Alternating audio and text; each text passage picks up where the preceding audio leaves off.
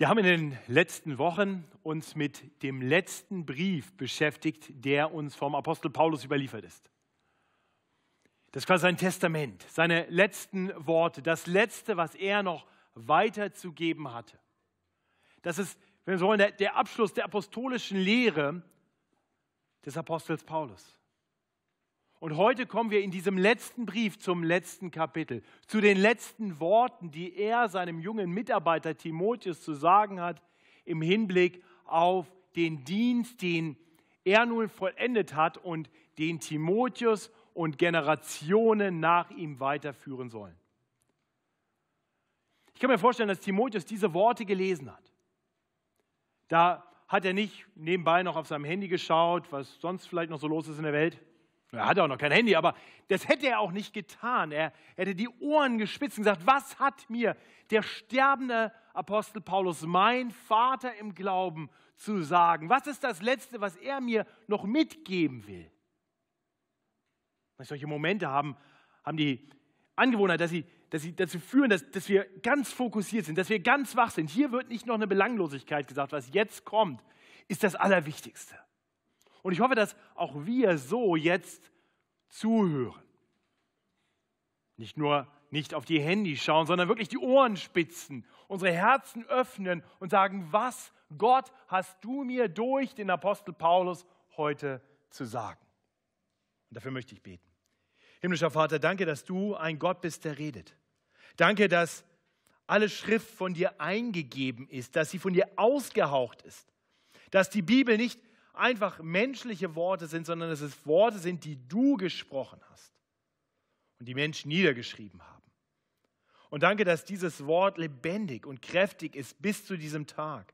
Danke, dass die Worte, die Paulus an Timotheus schrieb, zugleich deine Worte auch für uns sind. Schenk uns so zu hören. Schenk, dass unsere Herzen bereit sind, dein Wort nicht nur aufzunehmen, sondern dadurch verändert zu werden. Hilf uns, dein Wort nicht nur zu hören, sondern auch danach zu leben. Deshalb bitten wir in Jesu Namen. Amen. Unser Predigtext aus 2 Timotheus 4, die Verse 1 bis 8. Und wenn ich sage, das sind so die letzten Worte, die Paulus Timotheus weitergibt, um ihn zuzurüsten für seinen Dienst, dann ist mir schon klar, dass noch ein Abschnitt danach kommt. Aber das sind dann noch ein paar Grüße, ein paar praktische Hinweise. Das ist hier wirklich so der, der Abschluss des Aufrufs an Timotheus.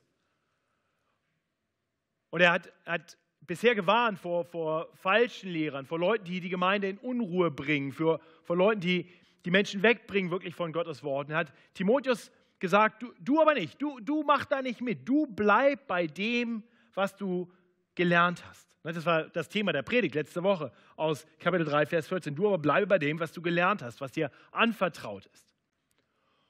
Und nachdem er gesagt hat, okay, dabei bleiben, was jetzt konkret soll Timotheus tun? Und das lässt sich zusammenfassen in drei Worten.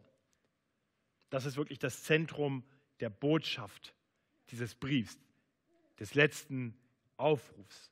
Predige das Wort. Predige das Wort, das ist der zentrale Auftrag an Timotheus und, und in gewisser Weise ist es der zentrale Auftrag an uns alle. Wir alle sind dazu aufgerufen, Gottes Wort weiterzugeben. Das Wort predigen ist hier vielleicht sogar ein bisschen irreführend. Man könnte sagen, verkündige, sag es weiter, sprich Gottes Wort zu anderen. Und, und wir haben letzte Woche darüber nachgedacht, warum das so wichtig ist. Und wir haben das gerade auch nochmal gehört. Nämlich weil Gottes Wort, weil die Heilige Schrift und nur die Heilige Schrift uns unterweisen kann hin zur Seligkeit durch den Glauben an Christus Jesus, wie es im Lutherdeutsch heißt. Die Übersetzung, die Olaf gerade gelesen hat, war vielleicht ein bisschen einfacher zu hören. Zur Rettung, um gerettet zu werden. Wir, wir brauchen die Heilige Schrift, um gerettet zu werden. Und sie ist weiterhin auch von Gott dazu eingegeben, um uns dann auch als Christen weiter zuzurüsten, zu, zu allem Guten, zu allem, was Gott von uns möchte. Hier bei Luther heißt es, nütze zur Lehre, zur Zurechtweisung, zur Besserung, zur Erziehung in der Gerechtigkeit, dass der Mensch Gottes vollkommen sei, zu allem guten Werk. Deswegen ist, ist es so wichtig, diese Botschaft weiterzusagen. Es ist die Botschaft, die Menschen hören müssen, um gerettet zu werden. Das ist die Botschaft, die wir hören müssen, um im Glauben zu wachsen, in der Heiligung zu wachsen, um, um für Gott nützlich zu sein. Ich hoffe, du verstehst deshalb, warum du persönlich hier herausgefordert bist, dieses Wort weiterzusagen. Es gibt Menschen, die Gott noch nicht kennen, die noch nicht an Jesus Christus glauben, die noch verloren sind. Verkündige diesen Menschen das Wort. Sie müssen es hören. Nur durch dieses Wort können sie gerettet werden. Und, und du sollst dieses Wort auch an Christen weitergeben, denn wir Christen haben es alle nötig, weiter zu wachsen im Glauben, im Vertrauen auf Gott. Wir brauchen dieses Wort, das uns zurüsten kann, damit wir zu jedem guten Werk geschickt sind. Also nochmal der Auftrag, schlicht und ergreifend. Predige, verkündige, sage weiter das Wort. Konkret spricht Paulus dann vier Aspekte an im Hinblick auf das Wort, das verkündigt werden soll. Und ich möchte äh, an diesen vier Aspekten dann auch die Predigt ähm, strukturieren. Und ihr habt äh, vielleicht das Gottesdienstblatt bekommen. Ich hoffe, ihr habt es bekommen. Äh, da steht dann im, in, drin die Struktur. Und wenn ihr es nicht habt, dann ähm, gibt es bestimmt nachher nach hinten welche. Ganz einfach, predige das Wort. Erstens, vor Gott, das ist Vers 1. Predige das Wort in aller Klarheit und zu jeder Zeit. Das sind die Verse 2 bis 4. Predige das Wort mit der richtigen Einstellung. Das ist Vers 5. Und predige das Wort mit dem Ziel vor Augen. Und das sind die Verse 6 bis 8. Also Paulus beginnt hier sein Aufruf, seinen letzten Aufruf an seinen jungen Mitarbeiter Timotheus mit folgenden Worten. So ermahne ich dich inständig vor Gott und Christus Jesus, der da kommen wird, zu richten die Lebenden und die Toten und bei seiner Erscheinung und seinem Reich. Wow. Äh, als wenn das nicht genug wäre, dass das seine letzten Worte sind, quasi die Worte des sterbenden Apostels, hier lädt er ja nochmal richtig drauf. Ne? Er ruft Gott zum Zeugen. Er ruft Jesus Christus zum Zeugen und sagt, und der wird übrigens kommen und richten die Lebenden und die Toten. Er wird erscheinen und sein Reich aufrichten. Ich ermahne dich inständig.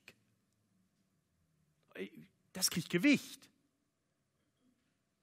Was, was Paulus hier sagt, das ist, das ist nicht nur schnell noch was hinterhergeschoben. Wenn jemand dich zur Seite nimmt und sagt, ich ermahne dich inständig okay, okay, okay, okay, was, was? Vor Gott. Vor Gott. Herr Timotheus muss sich aber im Klaren sein, was jetzt kommt, alles, was er tun soll, sein Auftrag, sein ganzes Leben, soll er bewusst vor Gott leben und er soll das tun im Wissen darum, dass Jesus Christus, dass Gott in Jesus Christus wiederkommen wird. Er wird eines Tages erscheinen, er wird kommen, um zu richten die Lebenden und die Toten. Und ich hoffe, das ist uns allen bewusst. Das ist für uns genauso wie für Timotheus. Auch wir leben unser Leben vor Gott. Er sieht dich. Er ist immer da. Ihm ist nicht egal, wie wir leben. Leb vor Gott. Eines Tages werden wir Rechenschaft geben müssen vor diesem Gott. Er wird kommen. Und wenn Paulus das hier so aufruft, denn ich denke, das ist, das ist für Timotheus ja nichts Neues. Timotheus weiß das. Timotheus ist sich wohl bewusst, dass Jesus wiederkommen wird, zu richten die Lebenden und die Toten. Aber, aber Paulus weiß, dass wir das alle so leicht aus dem Blick verlieren. Selbst Timotheus und ganz sicher auch wir. Wir brauchen die Erinnerung, oder? Ich denke, wir tun gut daran, immer wieder uns darauf zu besinnen, dass wir unser Leben vor Gott leben. Wir, tun gut daran, immer wieder zu erinnern, warum ist Gott gekommen? Was will er eigentlich von uns? Nun, Gott, Gott hat uns gerettet in Jesus Christus, damit wir etwas sein zum Lobpreis seiner Herrlichkeit. Wir, wir, wir gehören nicht mehr zu dieser Welt. Wir leben noch in dieser Welt, aber nur weil, weil Gott uns hier in dieser Welt gelassen hat. Unser Bürgerrecht ist schon im Himmel und, und solange wir hier sind, hat er uns hier gelassen, damit wir Botschafter sein können an Jesu Christi Stadt, bis er wiederkommt. Das Problem, das wir alle haben, ist, dass wenngleich wir das eigentlich alles wissen, ich verkündige heute nichts Neues, wisst ihr alles schon, hoffe ich zumindest, gehe ich davon aus, dass wir das aus dem Blick verlieren. Und, und dann passiert zwangsläufig, immer das Gleiche. Wir fangen an, für andere Dinge zu leben, uns um andere Dinge mehr zu kümmern. mehr darauf bedacht zu sein, was jetzt die anderen denken, was die anderen sagen. Und wir reden vor den Menschen. Wir handeln vor den Menschen. Wir sind bedacht auf sie und die Reaktion, die wir kriegen und verlieren aus dem Blick, wer unser erster Zuhörer ist, wer unser erster Beobachter ist. Ich möchte uns Mut machen, bewusst vor Gott zu leben. Vor dem Gott, der uns liebt, der uns gerettet hat, aber der auch eines Tages wiederkommen wird, um zu richten die Lebenden und die Toten. Und, und, und das hilft uns auch zu verstehen, warum es nicht belanglos ist, wie wir unsere Zeit hier verbringen. Er kommt. Er wird erscheinen. Wir wissen nicht genau wann, keiner weiß genau wann, aber, aber er wird wiederkommen. Er wird wiederkommen, um zu richten. Und da draußen sind so viele Menschen, die nicht bereit sind dafür. Wir leben inmitten von Menschen, die nicht bereit sind für das Gericht Gottes. Und uns ist ein großer Schatz anvertraut worden. Uns ist die Botschaft anvertraut worden, die diese Menschen hören müssen, damit sie bei seiner Erscheinung am Tag des Gerichts bestehen können vor Gott. Denn bestehen können wir nur durch den Glauben an Christus Jesus. Nicht, dass wir gut genug werden, das schaffen wir nicht. Aber dass wir auf den vertrauen, der für uns gut genug war und dann am Kreuz für uns gestorben ist. Jeder, der auf Jesus vertraut, jeder, jeder, der ihn als seinen Herrn anruft, darf wissen, ich muss den Tag des Gerichts nicht mehr fürchten. Ich darf ihn herbeisehnen. Aber bis dahin darf ich mich investieren, damit die, die ihn noch nicht kennen, ihn kennenlernen und auch gerettet werden. Und bis zu dem Tag, wenn er wiederkommt, sind wir hier, um einander anzuspornen, den guten Weg weiterzugehen. Oder das Wissen um sein Kommen, um sein Gericht der Lebenden und der Toten. Das Wissen um sein Erscheinen und die Aufrichtung seines Reiches sollte uns nicht ruhen lassen, sondern uns hinausgehen lassen, um das Wort zu predigen. Predige das Wort vor Gott. Und, und das ist dann wirklich der Aufruf in Versen 2 bis 4, der Aufruf zum Predigen des Wortes, und zwar in aller Klarheit und zu jeder Zeit. Ich lese uns diese Verse nochmal, Vers 2 bis 4. Predige das Wort. Steh dazu, es sei zur Zeit oder zur Unzeit. Weise zurecht, drohe, ermahne mit aller Geduld und Lehre. Denn es wird eine Zeit kommen, da die heilsame Lehre dass sie die heilsame Lehre nicht ertragen werden, sondern nach ihren eigenen Gelüsten werden sie sich selbst Lehre aufladen, nach denen ihnen die Ohren jucken und werden die Ohren von der Wahrheit abwenden und sich den Fabeln zukehren. Ich glaube, hier lässt sich erahnen, dass dieser Auftrag predige das Wort nicht der Auftrag ist ein Sonntagsprediger. Es geht darum, dieses Wort soll zu jeder Zeit verkündet werden. Das, das ist ein Auftrag an uns alle. Wir sollten beständig darauf bedacht sein, dieses Wort zu verkündigen. Und zwar, und zwar sollten wir das tun im Wissen darum, was dieses Wort eben tun kann. Wir haben das ja eben schon bedacht am Ende von Kapitel 3. Nütze zur Lehre, zur Zurechtweisung, zur Besserung, äh, äh zur Erziehung in der Gerechtigkeit, damit der Mensch Gottes vollkommen sei, zu jedem guten Werk geschickt. Und genau darauf greift Paulus jetzt zurück. Also eben hat er gesagt, was die Schrift tun kann. Und jetzt sagt er, verkündige diese Schrift und, und tu es genau mit dieser Zielrichtung. Weise zurecht, drohe, ermahne. Wir, wir merken hier, Predigen ist nicht das abstrakte Weitergeben von irgendwelchen Wahrheiten, die wir wie in einer Vorlesung, mal ein Diagramm und sagt, so und so ist das und dann kann ich euch das griechische Wort nochmal erklären und dann ein bisschen den Hintergrund, ein bisschen Historie dahinter und Nein, dieses Wort ist lebendig und kräftig. Dieses Wort soll ins Leben von Menschen hineingesprochen werden. Es soll etwas ausrichten. Es ist da, um zurechtzuweisen, zu ermahnen, zu drohen, vielleicht auch ermutigen. Es muss all diese Dinge tun. Das heißt, die Verkündigung soll zielgerichtet zu den Menschen. Bleibt nicht hier einfach nur eine abstrakte Wahrheit. Es ist eine Wahrheit, die uns trifft, die etwas bewirkt. So sollen wir einander das Wort zusprechen. Mit dem Ziel, dass dieses Wort jetzt etwas verändern soll in dem Menschen, mit dem ich rede. Das werden die Menschen aber nicht immer gut finden. So eine abstrakte Wahrheit ist natürlich ein bisschen einfacher, die kann man so stehen lassen. Ne? Aber wenn ich sage, Lars, ich habe dir was zu sagen, dann wird es persönlich.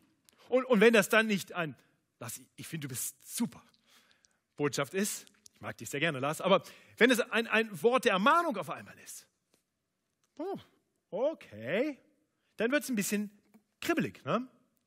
Aber, aber das, das, ist genau das, wozu Paulus hier aufgerufen ist. Er soll dieses Wort in aller Klarheit verkündigen. Er soll dieses Wort ins Leben der Menschen hineinsprechen. Und zwar nicht nur, um sie in allem zu bestärken, was sie schon tun, sondern ganz bewusst mit dem Ziel, diese Menschen zu verändern. Denn wir alle brauchen Veränderung.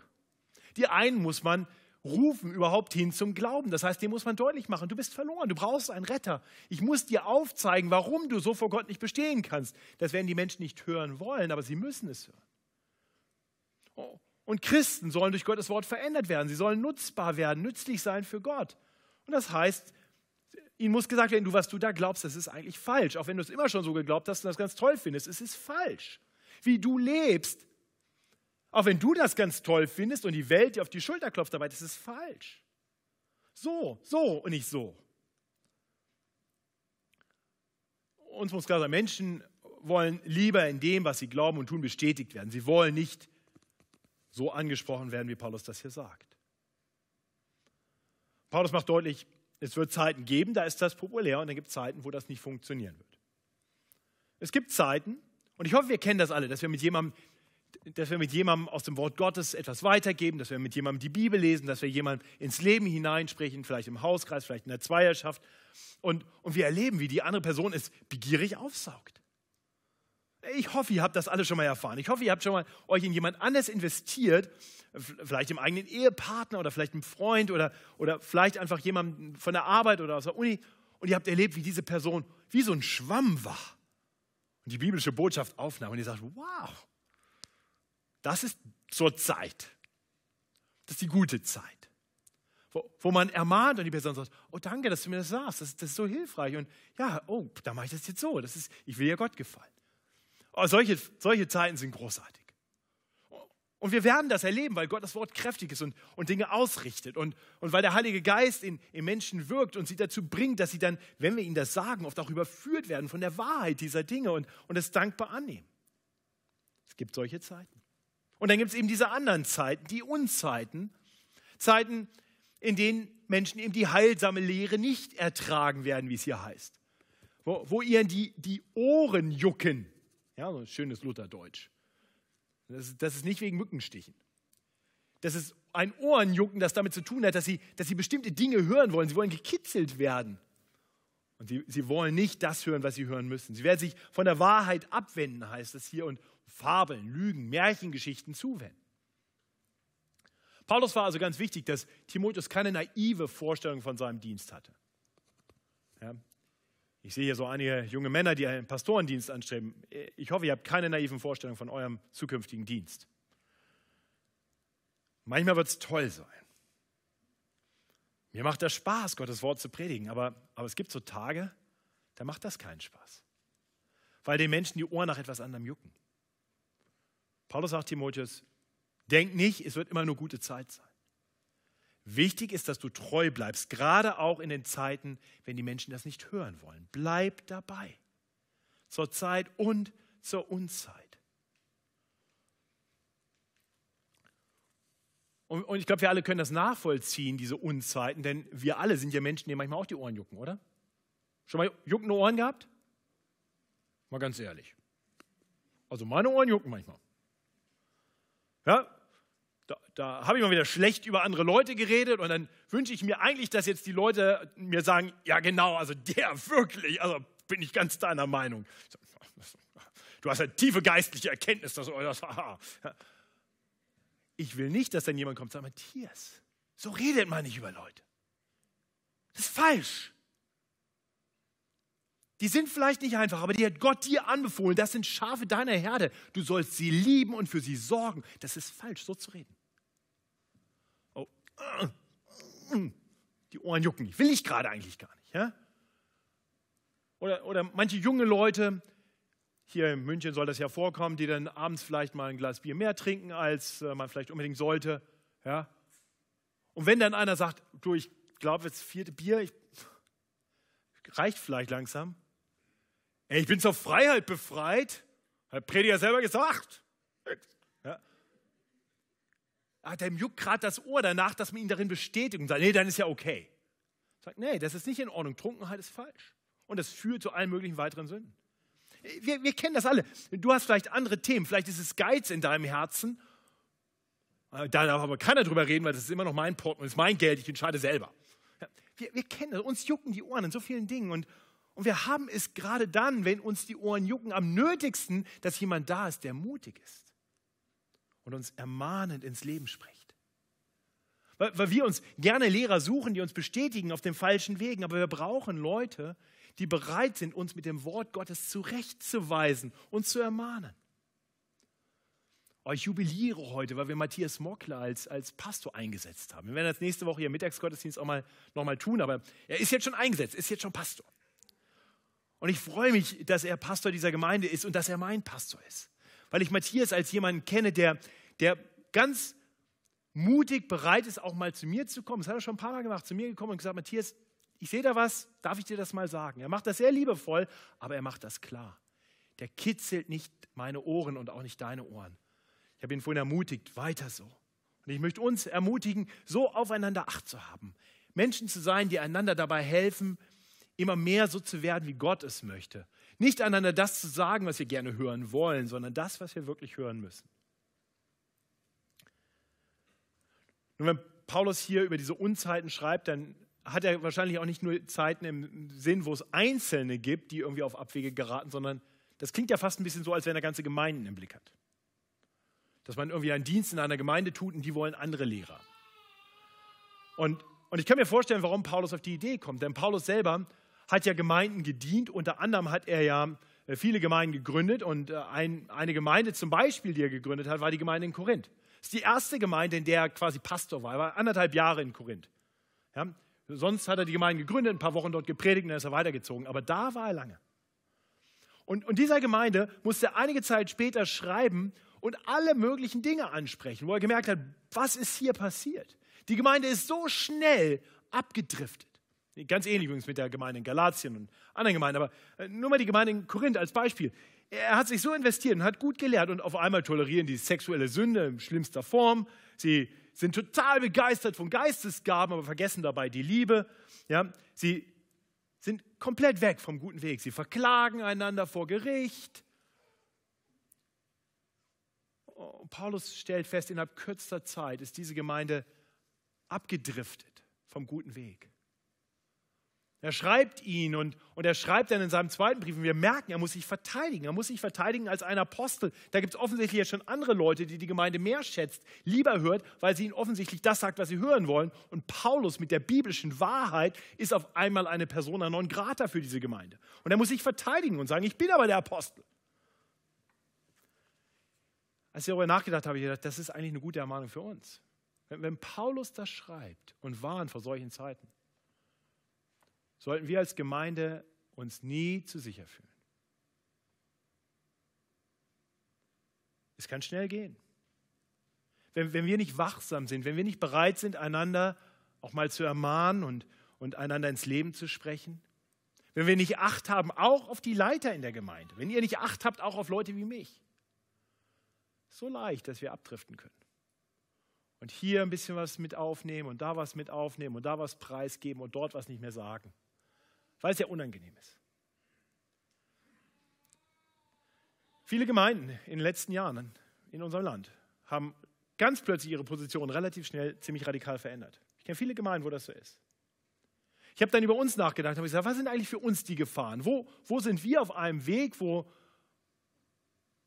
wo ich die größte Gefahr für uns sehe, dass, dass wir nicht mehr bereit sind, das zu hören, was wir hören müssen?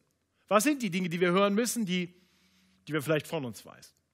Wir sind ja eine extrem bibeltreue Gemeinde. Wir haben ja hier die gute Lehre, entgegen dem, was wir sonst an allen möglichen Ecken sehen. Und auf einmal werden wir so geistlich stolz und denken, wir haben es alle.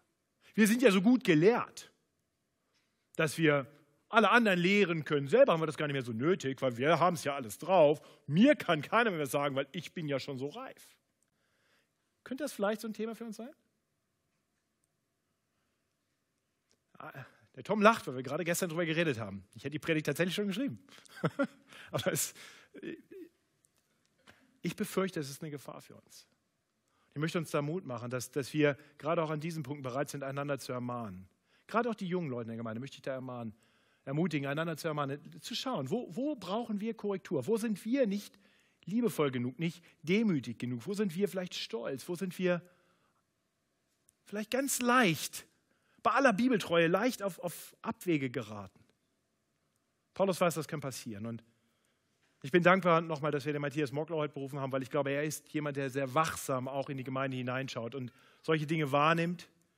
Er möchte uns Mut machen, dass wir eine Gemeinde bleiben, die bereit ist, sich da auch ermahnen zu lassen, wo immer wir das brauchen. Wir brauchen Menschen, die uns sagen, was wir hören müssen und nicht, was wir hören wollen. Das bringt uns zum dritten Punkt. Paulus sagt Timotheus nicht nur, was er tun soll, sondern auch wie er es tun soll, mit welcher Einstellung er das Wort predigen soll. Das kommt in Vers 5. Da heißt es weiter, du aber sei nüchtern in allen Dingen, leidewillig, tu das Werk eines Predigers des Evangeliums, richte dein Amt redlich aus. Ja, so leben wahre Christen. Nüchtern in allen Dingen, das heißt wachsam. Sie verlieren nicht den Kopf sind Menschen, die darum wissen, Gott hat alles im Griff. Ich muss ja nicht in Panik geraten, wenn es mal schwierig wird. Ich lasse mich nicht mitreißen von irgendwelchen verrückten Sachen. Ich bleibe nüchtern, sachlich, ich verliere nicht den Kopf und ich mache weiter das, wozu Gott mich berufen hat. Ich predige das Wort weiter. Ich hänge mich nicht jeder neuen Methode, jeder neuen Welle an. Ich bleibe treu bei dem, was ich gelernt habe. Das ist das, was Paulus Timotheus sagt. Bleib bei dem, was du gelernt hast. Sei nüchtern, sei wachsam, verlier nicht den Kopf. Und sei bereit zu leiden. Leide willig, heißt es hier. Ja, Timotheus muss wissen, wenn du ein Prediger des Evangeliums bist, wenn du jemand bist, der diese allein selig machende Botschaft weitergibt, dann wirst du dafür leiden müssen. Das wird passieren. Weil, weil diese Botschaft ist anstößig. Menschen wollen das nicht hören. Und ich denke, da sind wir alle herausgefordert, treu und redlich unseren, unseren Dienst, unsere Berufung bis zum Ende zu leben. Wir, wir müssen diese Evangeliumsbotschaft weitersagen. Und das wird nicht immer leicht sein. Es wird Menschen geben, die dagegen ankämpfen. Das heißt, wenn du, auf, wenn du hier jemand bist, der sagt, ich bin gerne Christ, aber dieser Aufruf leide willig, der passt für mich nicht. Da bin ich nicht bereit zu. Wenn du nicht bereit bist zu leiden, dann habe ich eine klare Botschaft für dich heute. Dann sei kein Christ. Dann folge Jesus nicht nach. Wenn du Jesus nachfolgst, folgst du jemandem nach, der in diese Welt hineingekommen ist, sich erniedrigt hat, hatte alles, was man sich vorstellen kann und noch viel mehr. Der hatte die Herrlichkeit beim Vater und der hat das alles aufgegeben, in diese Welt gekommen. Das allein war schon Erniedrigung. Ja? Zu, ein, zu einer Frau geboren, wo jeder wusste, der Mann oder der Verlobte war nicht der Vater oder wenn doch, dann war es irgendwie ähm, vorehelich und auch nicht in Ordnung und in ärmlichsten Umständen dann angefangen zu predigen. Die Menschen mochten das nicht hören. Am Ende hat ihn einer seiner Freunde verraten. Er wurde brutal, wurde verhaftet, ohne jeden Grund. Er wurde brutal gefoltert und er wurde brutal getötet. Willst du ihm nachfolgen?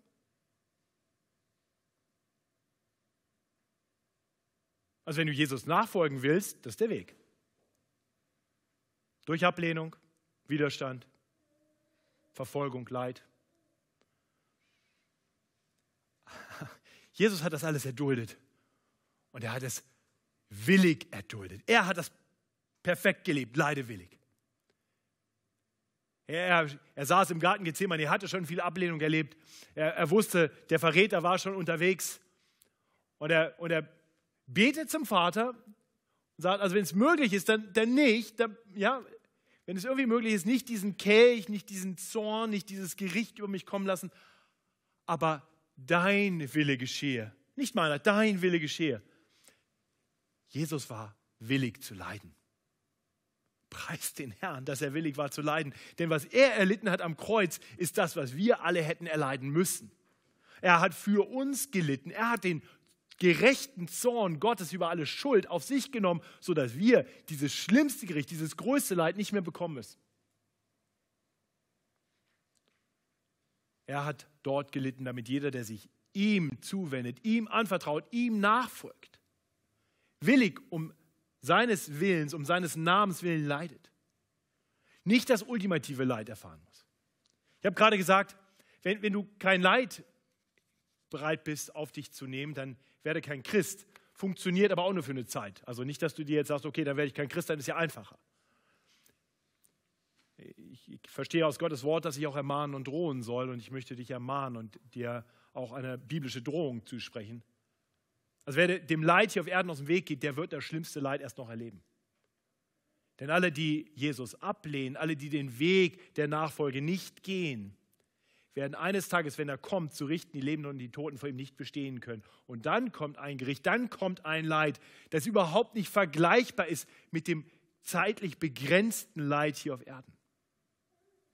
Also wenn du wirklich nicht leiden willst, dann folge Jesus nach und nimm ein bisschen Leid auf dich und dann gewinnst du die Herrlichkeit danach.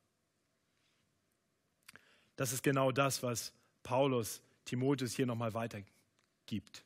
Und er sagt ihm dabei, folge also nicht den Massen, geh nicht den breiten Weg, wo alle drauf sind, wo alle hingehen. Dieser Weg ist nicht zielführend. Er führt in größtes Leid. Nein, folge Menschen, denen die treu den Glaubensweg gegangen sind. Folge Menschen wie mir, sagt Paulus. Und das bringt uns wirklich zum letzten Punkt dieser Predigt. Predige das Wort mit dem Ziel vor Augen. Folge dem Beispiel des Apostels. In den Versen 6 bis 8 beschreibt Paulus den Weg, den er gegangen ist und das Ziel, das er vor Augen hat. Ich werde schon geopfert und die Zeit meines Hinscheidens ist gekommen. Ich habe den guten Kampf gekämpft. Ich habe den Lauf vollendet. Ich habe Glauben gehalten.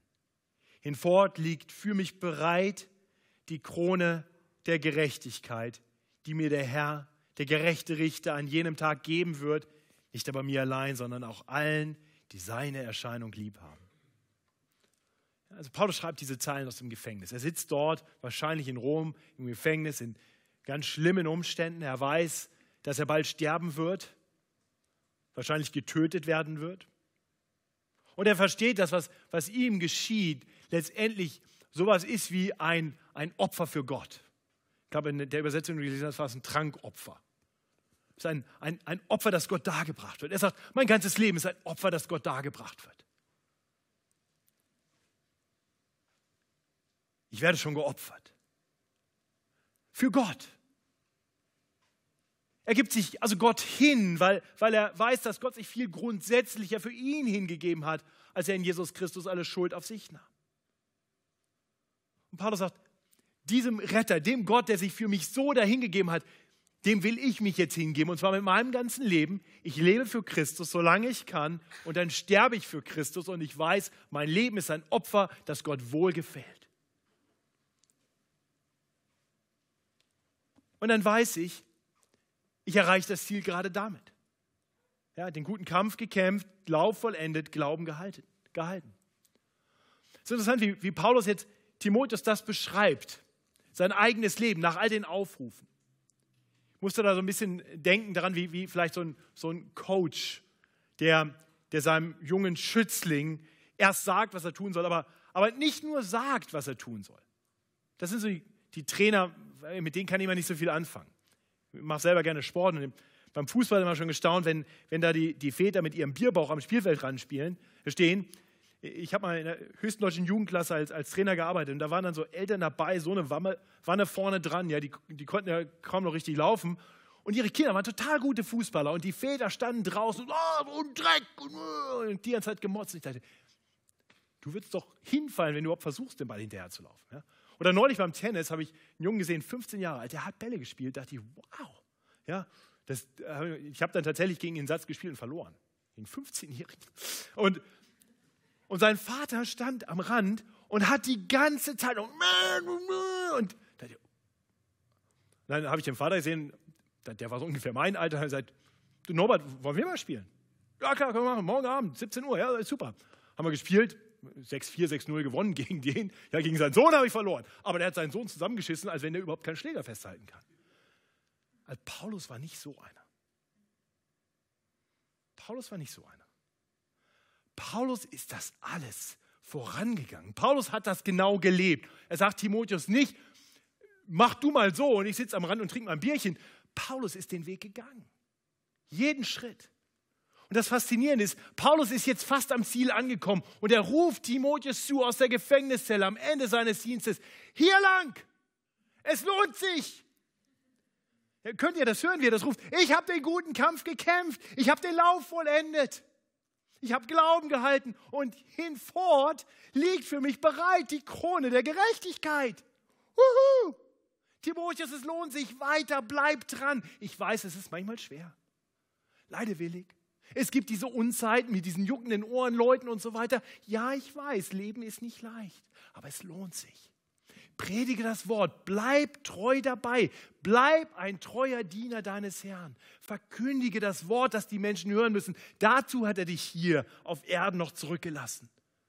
Und ja, ja, das ist, das ist, das ist nicht immer Spaß, das ist, das ist manchmal richtig schwierig.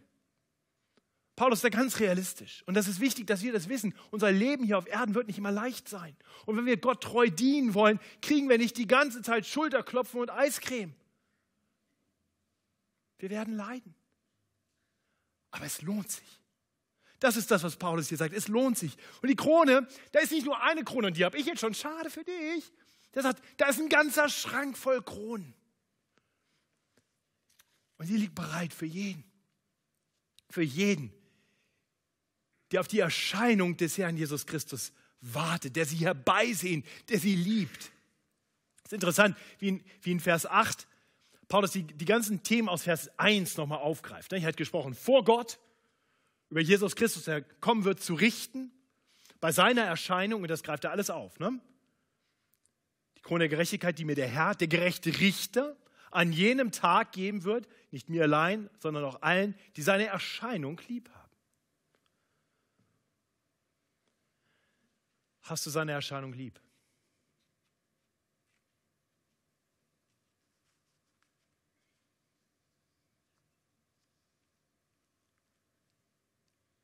Wartest du darauf, dass der Herr wiederkommt?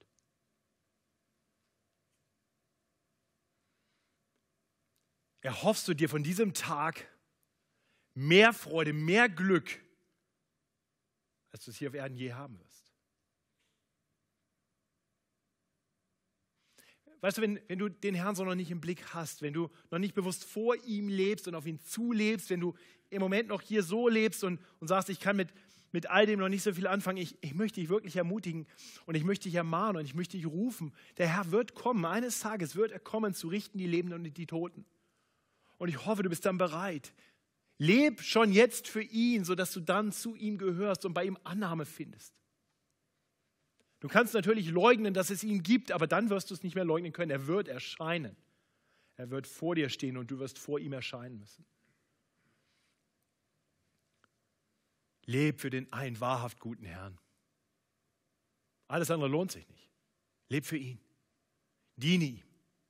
Und erlebe dann, dass er jeden in Liebe annimmt und reich beschenkt, der auf ihn vertraut. Ja, du darfst schon hier erleben, wie er bei dir ist, durch seinen Geist, dich ermutigt und stärkt und tröstet im Leid. Er trägt dich durch und bringt dich sicher nach Hause, wenn du ihm nur vertraust. Und das gilt uns allen, liebe Gemeinde. Das gilt dir, das gilt mir. Diese Krone der Gerechtigkeit ist nicht nur reserviert für die Prediger, die das berufsmäßig tun. Die Krone der Gerechtigkeit ist für jeden, der die Erscheinung des Herrn Jesus lieb hat. Für jeden, der für Jesus lebt. Für jeden, der Jesus verkündigt. Oh, ich möchte uns ermutigen, lasst uns die Worte des sterbenden Apostels Paulus hören. Lasst uns seinen Ruf hören und seinen Jubelruf, der uns noch entgegenhält. Mir nach. Es lohnt sich. Ich bete mit uns. Himmlischer Vater, danke für dein heiliges Wort das uns nicht unverändert lässt. Danke für dein Wort, das uns alles gibt, was wir brauchen, um Jesus Christus zu erkennen, um für ihn zu leben. Herr, wir wollen beten, dass du uns, wenn hier noch Menschen unter uns sind, die dich noch nicht kennen, die noch nicht auf dich vertrauen, dass du sie zum Glauben bringst, dass du ihnen die Augen auftust, die Ohren auftust, die Herzen auftust, dass sie dich erkennen. Dass ihnen bewusst wird, dass sie vor dir leben, schon ihr ganzes Leben lang. und ich bete für uns alle, dass du uns weiter zurüstest durch dein heiliges Wort, dass wir immer mehr nützlich sind für dich, dass wir heiliger leben, dass wir ein besseres Zeugnis sind in dieser Welt und dass wir mutig dich bezeugen. Zur Zeit und zur Unzeit. Sodass noch viele Menschen zur Erkenntnis der Wahrheit kommen und den Tag des Gerichts nicht mehr fürchten müssen. Herr, deshalb bitten wir und wir danken dir für dein Wort, das unsere Ohren und unsere Herzen erreicht hat. Danke, dass du das getan hast, damit wir etwas sein können zum Lobpreis deiner Herrlichkeit und damit wir deine Herrlichkeit eines Tages genießen können. Hab Dank dafür. Amen.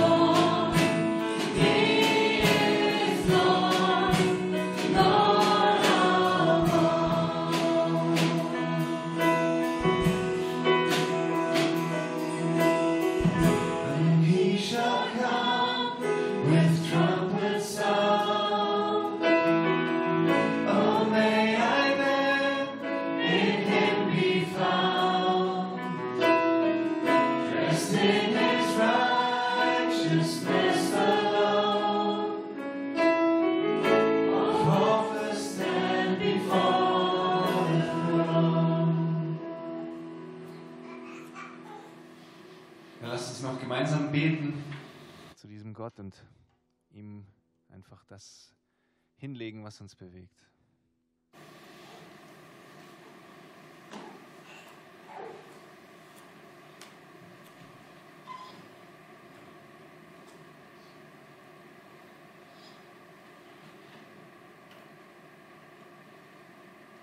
Bischof Vater, ich will dir danken für die Worte, die der Apostel Paulus aufgeschrieben hat. Solche bewegenden Worte, danke dir, dass er wirklich den guten Kampf gekämpft hat, wirklich den, den Lauf vollendet hat.